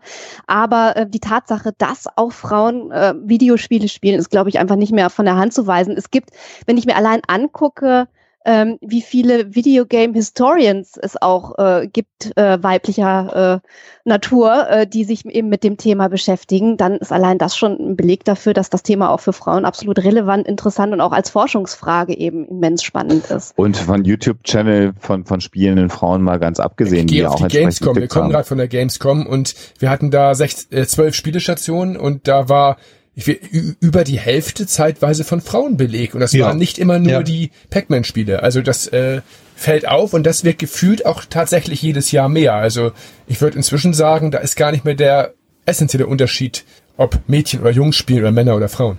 Mhm. Also was, was natürlich ähm, ähm, ein schwieriges Thema ist, ist ähm, in der Szene sozusagen äh, eine Gleichberechtigung aller Geschlechter, also aller Menschen, dass die wirklich äh, eben nicht mit Diskriminierung zu kämpfen haben, dass sie wirklich alle äh, ja den gleich, die gleiche Freude, äh, das gleiche Maß an Beteiligung auch und Einflussnahme auf die Szene haben. Ähm, das ist natürlich was, äh, was man diskutieren kann und auch sollte äh, und wo sicherlich äh, noch eine Entwicklung stattfindet und auch in Zukunft sozusagen das Thema noch nicht auserzählt ist, sondern sich da noch viel tun wird, denke ich. Ähm, aber äh, da hat sich auch in den vergangenen Jahren, möchte ich mal behaupten, schon wahnsinnig viel verändert. Eben auch dadurch, dass die gesellschaftliche oder der gesellschaftliche Diskurs stattgefunden hat, ähm, dass der auch nicht immer mit probaten Mitteln ausgetragen wird und dass es da auch unschöne äh, Vorkommnisse und Beispiele gibt, ähm, würde jetzt hier wahrscheinlich zu weit führen zu diskutieren. Aber äh, er findet statt und die Veränderungen sind da und äh, spürbar und werden auch noch weitergehen. Und äh, tatsächlich, wenn ich ein Unternehmen Unternehmen wäre, was äh, äh, oder oder ein Vertrieb wäre, äh, Distributionsfirma, die Computerspiele vertreibt, ähm, der Markt ist ja im Prinzip schon fast gesättigt. Also äh, fast jeder jugendliche Mann, Junge junger Erwachsener spielt Computerspiele in seinem Segment. Da ist die Frage, ob sie eher der Konsole zugetan sind und welcher Konsole beziehungsweise PC. Aber der, der Wachstumsmarkt für die Industrie sind ja tatsächlich Frauen, junge Mädchen und Mädchen. Äh, wenn ich mich als Industrie weiterentwickeln möchte, dann würde ich natürlich auch schon allein aus dem Grund ganz stark auf dieses Käufersegment setzen. Und ich finde, dass so mit den Sims, das war so eine Entwicklung, so Mitte, Ende der 90er kamen die Sims auf den Markt, die erste Iteration, würde ich jetzt mal behaupten. Ähm, ich glaube, die Sims war so eins der Spiele, wo ganz viele Frauen plötzlich gesagt haben, ach, guck mal, da kann man ja Häuser bauen, das ist ja total nett und ich kann da was einrichten. Ja. Ähm, und das war sicherlich, ob das Absicht war vom Hersteller, sei mal dahingestellt. Will Wright hat das, hat das mal im Interview gesagt, dass natürlich er sich darüber freut, dass es auch zu einem anderen Segment von Spielern führt. Doch klar. Siehst du? Also, und äh, ich finde das nur absolut logisch und, und würde das, aus, also rein aus, aus kapitalistischer Sicht wäre es ja doof, wenn Mädchen keine Computerspiele spielen würden. Und eure Beobachtung ist, glaube ich, auch das, was ich in, in den Statistiken, ähm, die ja jährlich auch abgefragt werden, zeigt. Die der Anteil von, von Mädchen und jungen Frauen wächst zunehmend in der Szene und dann auch, glaube ich, über die Genres hinweg. Also es ist eben nicht mehr so, dass Mädchen nur, nur rosa äh, die spielen. spielen. Genau, mhm. genau.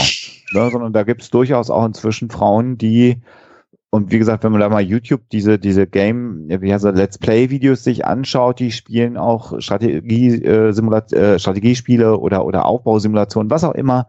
Ähm, ich glaube, das wird sich vermischen. Noch eine Generation weiter wird dieses Mann-Frau-Thema auch da kein Thema sein. Sexismus in der Games Landschaft, glaube ich, ist ein Thema, wie überhaupt auch in der Gesellschaft. Und natürlich ist die Spielszene traditionsgemäßen Anführungsstrichen so jung wie sie ist, noch eher männlich geprägt. Das wird sich auch abschleifen, da muss sie noch einiges tun. Das hast du ja auch schon mhm. angedeutet, Alexa. Aber ich glaube, sie wird zunehmend weniger also, toxisch, als sie war. Ja, ich, also die Frage ist natürlich, ähm, wie finden sich ähm, Menschen mit verschiedenen äh, geschlechtlichen Identitäten überhaupt in den mhm. Games wieder? Das ist eigentlich eine ganz äh, spannende Frage. Das ist eine Frage, die kannst du dir aber auch zum Beispiel für die Literatur stellen und äh, die wird auch zunehmend gestellt. Also ich kann es jetzt zum Beispiel sagen, weil ich ähm, äh, PAN-Mitglied äh, bin, im äh, Fantastik-Autoren-Netzwerk und auf den äh, Tagungen, die die haben, auf den ähm, Treffen, da wird natürlich die Frage äh, diskutiert, finden sich äh, Menschen verschiedener geschlechtlicher Identitäten äh, wie in welchen Romanen wieder und haben Autoren eine Verantwortung dafür, äh, nicht nur für äh, ja, heterosexuelle Männer Romane zu schreiben oder heterosexuelle Frauen oder wie auch immer, sondern ähm, haben sie auch im Blick äh, zu haben, dass es eben Menschen mit verschiedenen geschlechtlichen Identitäten gibt und dann eben auch mal den Blick über den Tellerrand äh, ihrer eigenen äh, Geschlechtsidentität zu wagen. Das sind natürlich ganz, ganz spannende Dinge ähm, und mit denen man sich beschäftigen kann und sollte. Ähm, ja, aber das äh, wird, denke ich, auch in zunehmendem Maße getan. Ja, lasst uns noch mal einen Punkt weitergehen. Das ist auch ein Punkt, der mich auch in die Gamescom erinnert. Hier wird gesagt, Videospiele werden verwendet, Soldaten auszubilden. Und ich hatte ein schönes Erlebnis auf der Gamescom. Ich habe da jemanden getroffen, den wir aus unserem eigentlichen Job kennen. Und er dachte, ich bin dort äh, pressetechnisch unterwegs und hat gar nicht gemerkt, dass ich da Aussteller war mit Robin zusammen. Und der erzählte mir dann, dass das für ihn ja schlimm wäre, auf der Gamescom zu arbeiten, weil hier würde ja der dritte Weltkrieg geprobt werden und hier würden die Leute ja äh, zu Drohnenpiloten ausgebildet werden und ähm, das sei alles böse. Er ist froh, wenn er diesen bösen Ort wieder verlassen kann. Und ganz ehrlich, das war jemand, den ich ganz für ganz normal gehalten habe, für ganz normal eingeschätzt hätte. Und ich war ein bisschen äh, geschockt, weil das ist so ein, das waren so Aussagen, die hätte ich jetzt tatsächlich in der heutigen Zeit so nicht erwartet. Es war die perfekte, das perfekte Intro für Hoaxilla, würde ich sagen. ähm, also ja, äh, äh, wobei ich, ich verstehe das, weil ihr, äh, ich meine, ihr seid ja alle beide so tief in diesem Gaming drin, ihr habt so eine große Liebe für Computerspiele, dass euch das schockt. Aber ähm, ich, wenn ich so überlege, äh, ich sitze im Kino und ähm, gucke mir die Werbung von, von einem Kinofilm an. Und dann nimm mal einen aktuellen Weltkriegs-Shooter ich keine Ahnung, wie die alle heißen. Call of Duty. Zum Beispiel sowas. Ähm, da läuft dann die Werbung für dieses Spiel nahezu fotorealistisch und eine Minute später kommt ein Bundeswehr-Werbeclip, der fast dieselbe Symbolik, dieselbe Bildsprache benutzt und sagt, komm zu uns, hier hast du geile Jobs, geile Technologie, was ja sogar stimmt. Ich meine, Rüstung ist ein Treiber für Forschung, ob wir das mögen oder nicht. Ähm, so ist es ja nun mal leider ähm, äh, der, der grundsätzliche Gedanke, dass das irgendwie miteinander vernetzt ist, den kann ich sogar nachvollziehen, wenn man nicht im Thema ist. So, und dann kommt natürlich die Einschränkung. Es ist natürlich völliger Bullshit. Äh, und alle Bemühungen, zum einen äh, Soldaten mit Computerspielen oder Simulationen zu trainieren, sind mehr oder weniger eingestellt worden, als man begonnen hat, mit Vektoren zu arbeiten und 3D-Sachen darstellen konnte, fand man das prima und hat gedacht, prima, damit können wir Panzerfahrer zum Beispiel trainieren oder andere äh, ähm, Jobs trainieren äh, innerhalb des Militärs. Das hat nur so semi gut funktioniert. Umgedreht muss man natürlich sagen, Flugsimulatoren, zivil wie auch militärisch, das ist halt schon auch ein aufgebauter Flugsimulator, wie wir ihn zu Hause unter Umständen auch gerne fliegen. Also die Grenzen sind da fließend, aber der Vorwurf, den du da natürlich gehört hast auf der Gamescom ist, Menschen sollen Computerspiele spielen, damit sie desensibilisiert sind. Sie sollen den Waffengebrauch lernen. Sie sollen taktische also, Manöver kennenlernen, damit, wenn es soweit ist, wir die rekrutieren können. Das ist was was was er da Quatsch. also also es ging ja glaube ich nicht so sehr in diesem Vorurteil darum, ähm, dass Simulatoren als Trainingsmethode genutzt werden, sondern ich glaube, was da so ein bisschen mitschwingt, äh, auch in der Geschichte, die du äh, geschildert hast äh, von der Gamescom, dass Menschen, die vielleicht nur Spaß an Videospielen haben, dann eben durch den Einstieg in diese Szene sozusagen weitergeleitet werden ans Militär und dass dann eventuell Dinge, die oder, oder Charaktereigenschaften, die durch das Videospiel ein bisschen angeregt werden, von dort quasi ausgebaut werden und der Mensch dann auch so ein bisschen verändert wird und dann irgendwie äh, der perfekte Soldat wird. Äh, also vielleicht etwas, äh, was er sonst nie äh, gemacht hätte, dass er dann halt irgendwie auf einmal als, als äh, jemand äh, sich wiederfindet, der Drohnen steuert und irgendwie gar nicht weiß, wie das passiert ist, weil, weil den irgendwie so diese Einstiegsdroge Videospiel dann zum Militär gebracht hat und von dort aus eben. Also ne, das sind halt auch wieder so, so ein bisschen so, so die, die Ängste, die wir haben äh, können, ähm, äh, Videospiele Menschen derart verändern, dass sie dann eben äh, Dinge tun, die sie in normalen äh, oder unter normalen Umständen niemals auch nur angedacht hätten. Ähm, und da wird es dann schon wieder so ein bisschen Fringe-mäßig äh, mhm. ähm, und da verlassen wir dann schon wieder so ein bisschen den Boden der Realität, ähm, denn wahrscheinlich ist die Kausalität dann wieder äh, genau umgedreht. Also Menschen, die eh äh, sich, ne, also die Veranlagung haben für sowas, kein Problem damit haben, Drohnen zu fliegen, die eventuell auch äh, mit Waffen ausgestattet sind, äh, die werden dann vielleicht aktiv ähm, äh, diese Karriere ähm, äh, oder diesen Karriereweg einschlagen. Wobei, also was, was das Fliegen von Drohnen mit äh, denjenigen macht, die sowas tun. Also da gibt's ja tatsächlich auch Menschen, die das mal äh, gemacht haben und die dann irgendwann äh, genau diesen Dienst quittieren mussten äh, und äh, wirklich arge psychische Probleme ja. haben. Also wenn man da äh, sich mal Interviews durchliest oder anschaut mit Menschen, die da Erfahrungen gemacht haben, das ist schon äh, brutal. Aber ähm, ja. Es ist ein dummes Vorurteil. Ja. Ja, oh, das ist halt eine, eine Angst, auch so, wieder ja. so ein angstbesetztes ja. Motiv, ne, was da eine Rolle spielt. So dieses irgendwie, ich kann es nicht genau einschätzen, könnte ja vielleicht so sein, ja. macht mir Sorgen, äh, weil ich mich nicht so genau auskenne damit. Ne, das ist halt schwierig. Ja, den nächsten Punkt können wir recht schnell machen. Also da wird hier per Seite geschrieben, dass Videospiele als Ausdrucksform keine Bedeutung haben, behaupten einige oder viele. Und da ist ja erstmal der Punkt, wenn man mal guckt, welchen Stellenwert heute Videospiele mhm. haben, welcher Umsatz damit gemacht hat, gemacht wird oder auch die Entwicklungskosten bei Produkten. Da sind ja in vielen Bereichen schon die äh, Kosten oder auch die Erträge von Film und der Filmwirtschaft übertroffen worden inzwischen. Das ist definitiv der Fall. Äh, ob das die Ausdrucksform besser macht, sei mal noch dahingestellt. Aber ich kenne einige Computerspiele, die eine bessere Geschichte haben als Hollywood-Filme, äh, die ich mir dann reingequält habe. Und da habe ich dann gedacht, da hätte ich be besser lieber noch ein, ein, gutes Computerspiel gespielt. Ich glaube, wie bei allen Medien sind Computerspiele ein, ein, ein künstlerisches Medium mhm. auf einem sehr, sehr hohen Niveau inzwischen. Und von Musik über naja. auch die Stimmen. Ich meine, guckt euch mal die Synchronstimmen bei den Originalversionen, den amerikanischen und englischen Versionen an. Da gibt sich ja auch die Hollywood-Schauspielriege inzwischen die Klinke in die Hand in den Synchronstudios, um die Stimmen für die Spiele zu generieren. Das ist eine ganz eigene Industrie geworden, stimme ich dir völlig zu. Und da gibt's gute Geschichten und schlechte Geschichten, so wie es gute sagen, und schlechte also, Bücher genau, gibt und gute und schlechte Filme. Das hätte ich jetzt nämlich noch angeschlossen. Also gerade wenn man jetzt äh, die Frage umformuliert, äh, Videospiele haben als künstlerische Ausdrucksform keine Bedeutung, äh, ist natürlich vollkommener Blödsinn, aber ähm, es gibt äh, wie eben auch schlechte Filme, schlechte Bücher, ähm, schlechte äh, Kunstwerke, äh, gibt es eben auch äh, schlechte Videospiele, aber eben auch, auch ja, ne, also es, ne, Kunst kommt, von, Kunst kommt von Können und nicht von Wollen, sonst hieß es Wunst. Also. das ist ein Spruch übrigens, mit dem ich aufgewachsen bin. Ich habe keine Ahnung warum. Okay. Aber jetzt konnte ich ihn endlich mal bringen. Nach Jahren im Podcasting. mit einem Spruch, mit dem auch viele aufgewachsen sind, der führt uns vielleicht sogar zum nächsten Punkt. Ähm, da wurde immer gesagt, Mensch, sitzt nicht so lange vom Computer, geh lieber raus ja. mit anderen Spielen. Vom Computer, äh, da bist du doch total sozial isoliert ja, sitz nicht so lange vorm Fernseher, ne, sonst kommst du nicht raus und bist total isoliert. Also. Bist du keine ähm, Freundin, genau. genau. Wobei ich natürlich sagen muss, dass das in den, in den End 80er, Anfang 90ern war es eher isolierend, das heißt, man hat den Na, Kumpel Moment, drüber. Moment, also da muss ich einmal gleich einhaken. Äh, Da gibt es eine kleine Sache, die mir aufgefallen ist in den letzten Jahren. Früher habe ich mit mehreren Leuten vom 60 gesessen, da hatten wir einen Splitscreen oder haben Multiplayer-Spiele an einem Gerät gespielt. Heute sitzt man teilweise alleine vom Rechner und spielt übers Internet. Wann war man isolierter? Also das finde ich jetzt zu pauschal. Du, du, du, du nimmst immer einen Punkt weg, den ich machen wollte. Also wenn ich alleine, naja, ich stimme mir völlig zu, wenn ich alleine gespielt habe, habe ich alleine gesessen. Ansonsten kamen Leute mit dem Competition Pro vorbei und man hat zusammengezockt äh, oder oder Disketten kopiert. Das ist das andere. War aber auch sehr sozial.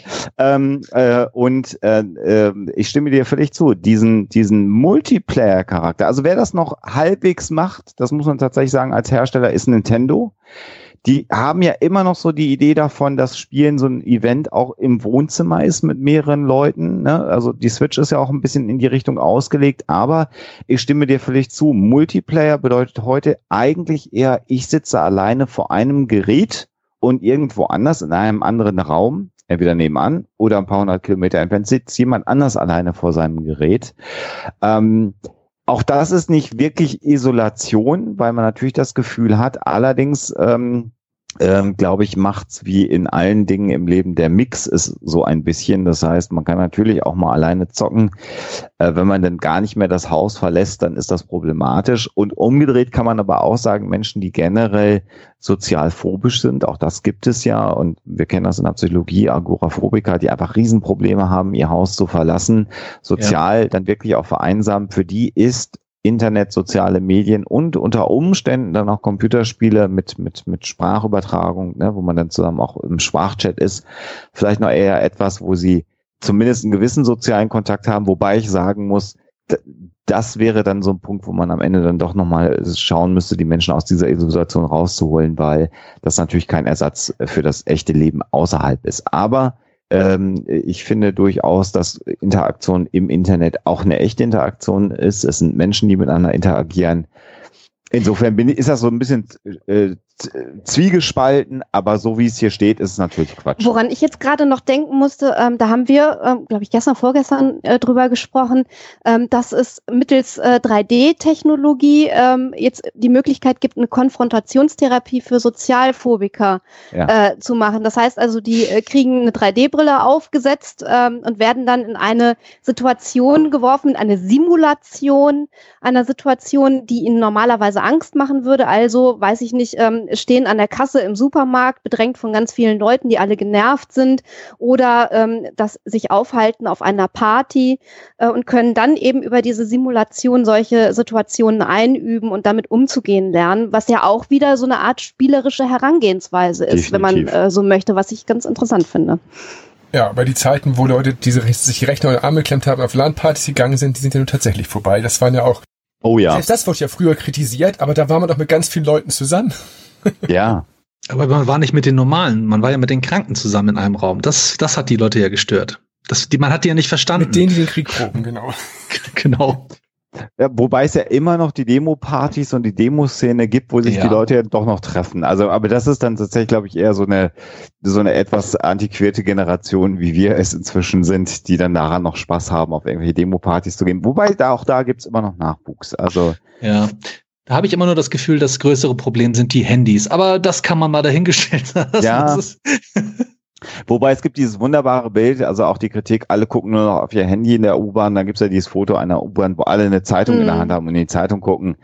Also ob ich jetzt meine Zeitung ausgeklappt in der U-Bahn lese oder auf meinem Handy äh, digital lese. Gut, wobei es da Sachen gibt, wo ich mich immer noch aufrege, ich Veteran mir, aber wenn Leute ihr Handy zum Telefonieren schräg äh, vor den Mund halten statt ans Ohr Mhm. oder ihre äh, sich Sprachnachrichten her schicken statt Texte, das hat, Ja. das hat Ja. für mich ganz absurde Züge. Das ist heute Ja. normal, muss ich für normal halten anscheinend.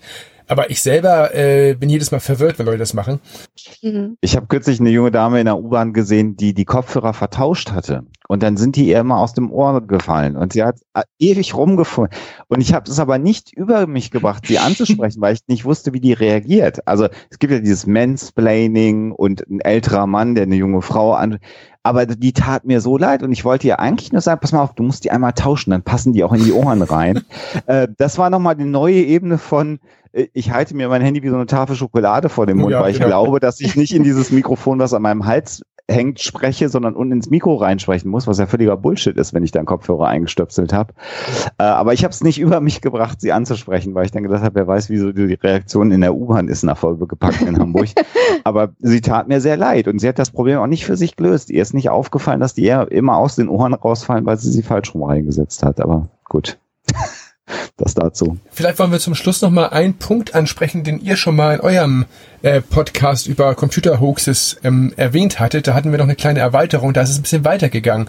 Ihr könnt euch sicher daran erinnern, dass ihr mal über Polybius gesprochen habt. Ah, oh ja. Definitiv. Könnt Oh ihr das ja. mal kurz zusammenfassen, um was es da ging? Und dann können wir noch mal eine Ergänzung liefern vielleicht. Ach, das ist äh, also wunderbar. Also ich mag äh, die ganze moderne äh, Sage von Polybius. Ich mag äh, ja auch den Slenderman. Äh, beides ist vielleicht ein, ein bisschen ähnlich einzustufen. Also es geht im Prinzip um ein Arcade-Game aus den 80er Jahren, was also äh, in Portland für einige Aufregung gesorgt hat. Ähm, Menschen, die das äh, gespielt haben in einer Spielhalle, äh, die haben äh, gruselige Symptome gehabt, also ähm, von epileptischen Anfällen bis hin zu Bewusstseinsveränderungen und alles Mögliche. Es hat einen Selbstmord gegeben im Zusammenhang mit diesem Polybius-Spiel. Und ähm, merkwürdigerweise tauchen dann auch noch äh, so richtige Man in Black auf, die diese ähm, äh, Spielekonsolen wieder einsammeln und ähm, dann äh, sich auch Informationen suchen über die Spieler. Also es steckt in dieser modernen Sage von Polybius im Prinzip alles drin, ähm, was äh, wir so aus anderen ja, Verschwörungsmythen oder modernen Sagen auch kennen. Ähm, also die Men in Black, die natürlich von der Regierung stammen und äh, Daten sammeln über die Spieler, dass also dieses ähm, Spiel einfach nur dazu dient, ähm, Menschen zu beeinflussen. Also gerade, das spielt ja in den 80er Jahren, diese moderne Sage. Es spielen natürlich auch solche Motive ähm, mit hinein, wie das tatsächliche CIA-Programm MK Ultra, also wo tatsächlich versucht wurde, ähm, das ja Menschen dahingehend zu verändern, dass man sie eben besser kontrollieren kann, äh, mit, mit Hilfe von LSD eben zu Dingen zu bringen, äh, die sie sonst vielleicht nicht tun würden.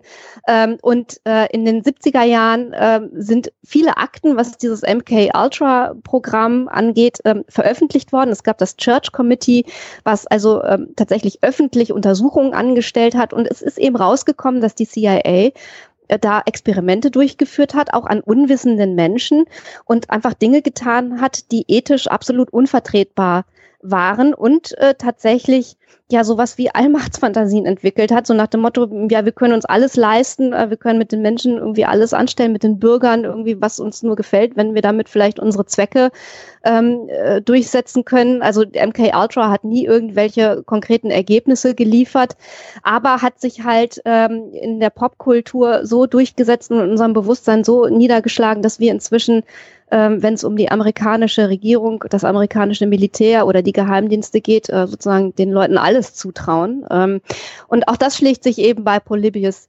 nieder. Dieses Spiel ähm, einer Firma namens äh, Sinneslöschen hat es nie gegeben. Ähm, wenn man, also ne, wir Deutschen, wir wissen, dass das Wort Sinneslöschen, also Sense äh, Deprivation im Englischen dann irgendwie auf Deutsch überhaupt keinen Sinn macht, diese Zusammensetzung.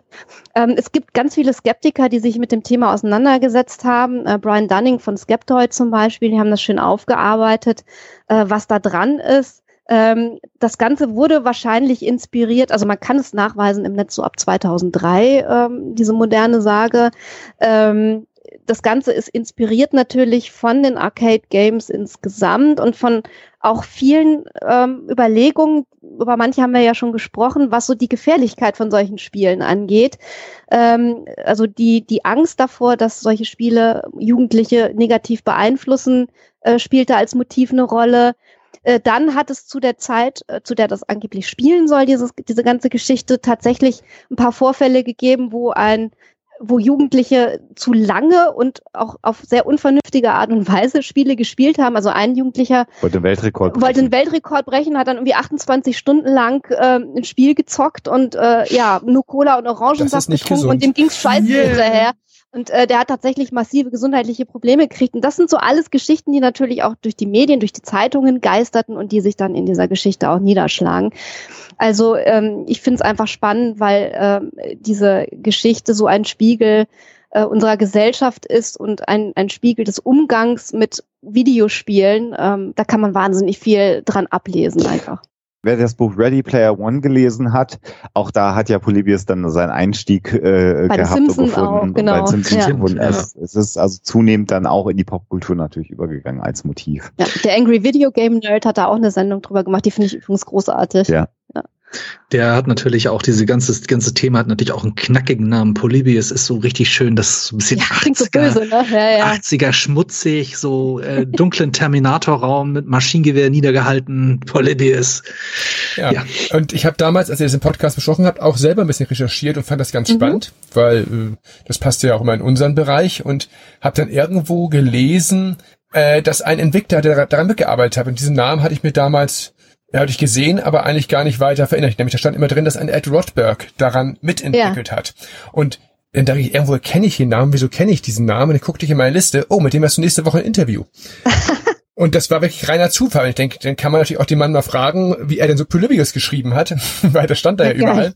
Und dann habe ich ihn tatsächlich äh, in unserer Folge 74 vom Retro-Kompott war das, ähm, habe ich ihn gefragt, ähm, ob er das was sagen kann, weil sein Name da ja in Verbindung gesetzt wird mit dem Spiel und was er dazu sagen kann. Und er hat jetzt nicht irritiert geantwortet darauf, weil er hat das wahrscheinlich schon öfter gehört.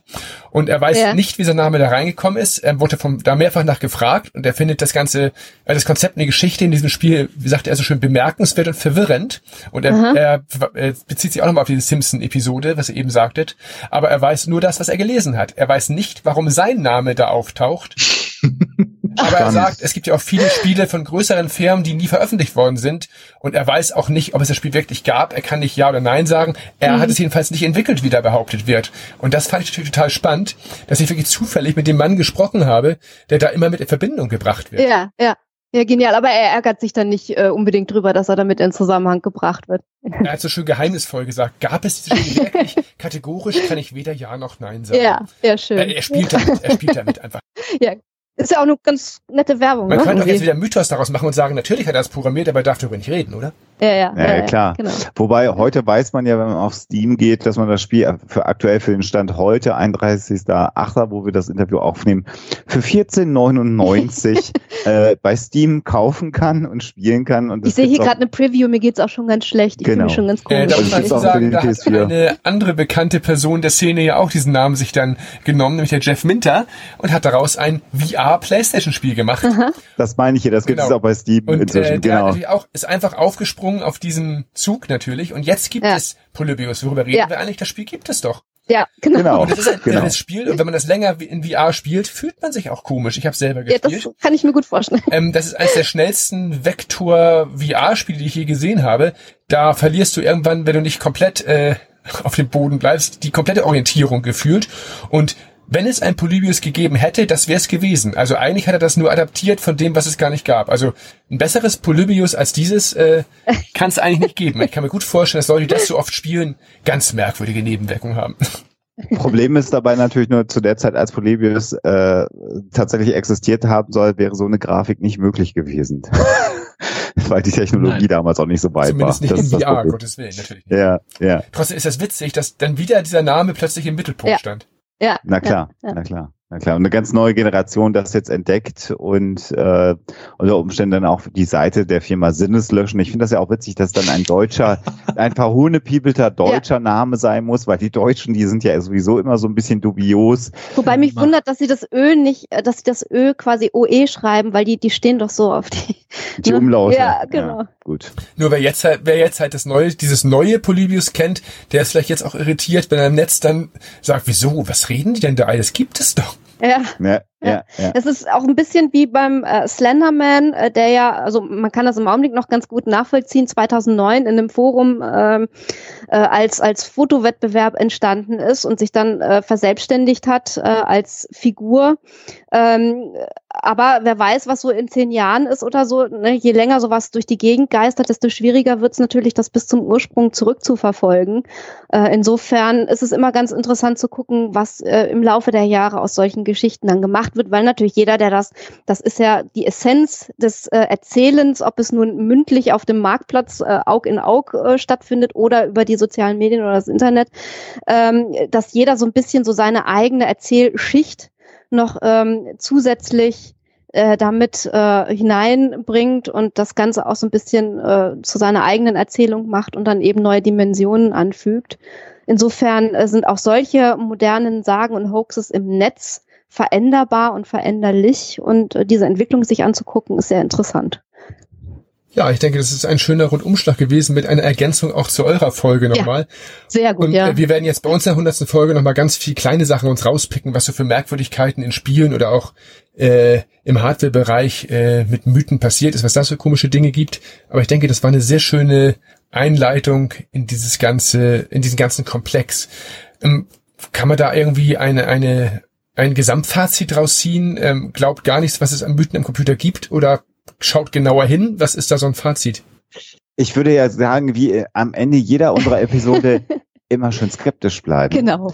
Äh, und dann einfach genau hinschauen, wer einem eine Geschichte erzählt, welche Motivation vielleicht jemand hat, einem eine Geschichte zu erzählen. Und wir haben, glaube ich, hier in unserem Gespräch ganz viele Motivationen deutlich gemacht. Und äh, immer schön skeptisch bleiben ist, glaube ich, das gute Fazit, auch wenn es um Computerspielgeschichten geht. Genau, ich würde vielleicht noch ergänzen, auch wenn etwas nicht wahr ist, heißt das nicht, dass es nicht trotzdem wahnsinnig interessant und spannend sein kann.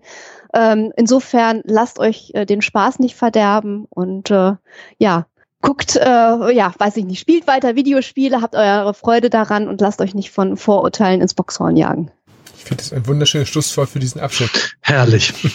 Vielen Dank an euch. Ich hoffe, wir hören mal wieder was von euch. Äh, ja, danke, dass wir dabei sein durften. Sehr gerne und wir gucken mal, was wir noch alles ausgraben werden. Vielen, vielen Dank. Und alles Gute für eure nächsten ja. 100 Episoden. Das kriegen wir hin. Genau. Danke euch beiden. Bis dann. Bis dann. Tschüss. Tschüss. Ja, das war eine Stunde zehn, das hätte auch länger, gerne länger sein können. Du hast gerade schon gesagt, du weißt gar nicht, wie man sich anfühlt nach 20 Stunden. Man muss natürlich sagen, dass die Sendungen vorproduziert sind von den beiden. Ich glaube, da verrate ich nichts. Ähm, und dass sie eben zur hundertsten Folge sehr, sehr viel zusammengetragen haben an Material. Äh, war uns eine große Freude. Vielleicht, wenn wir mal irgendwann mehr Zeit haben, ähm, kann man ja nochmal was gemeinsam veranstalten. Und ansonsten sollte man sicherlich die Seite der beiden und den Podcast gerne abonnieren. Hat auf jeden Fall viel Spaß gemacht. Genau, war eine super Sache. Ähm, damit ja, sind wir am Ende des äh, Themas in Anführungsstrichen der heutigen Episode. Jetzt würde mich natürlich auch nochmal brennend interessieren.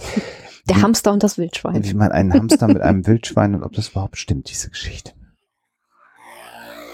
Die Auflösung.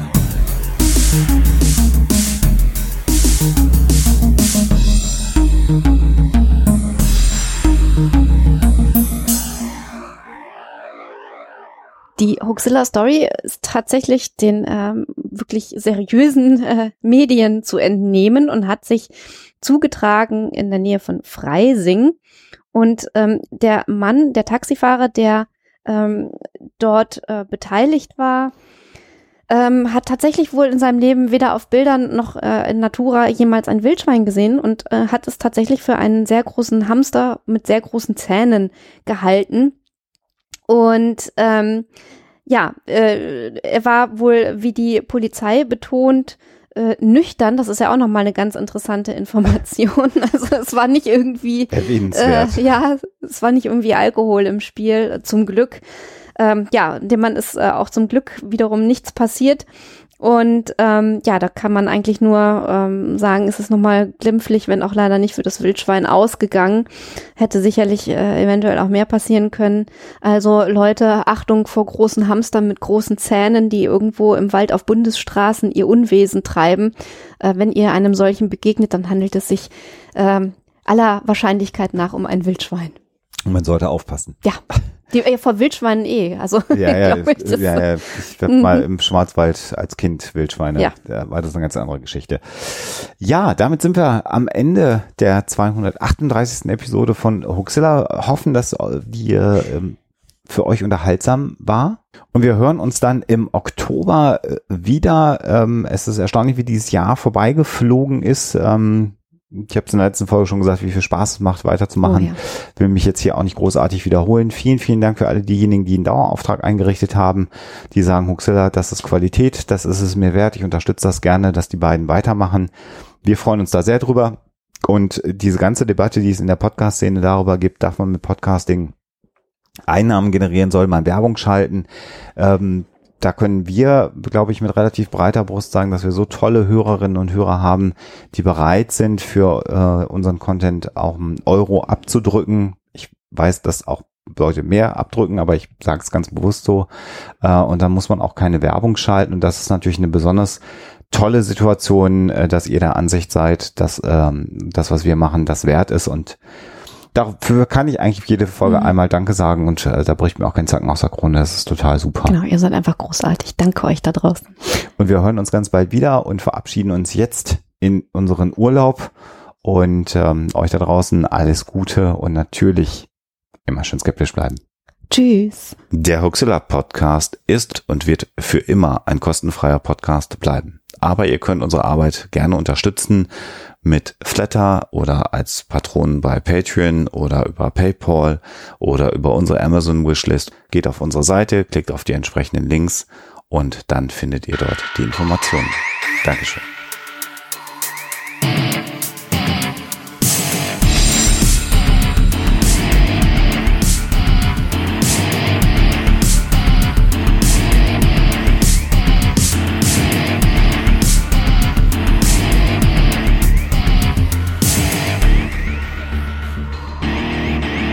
Schickt Fragen, Anmerkungen oder Feedback an info@huxilla.de.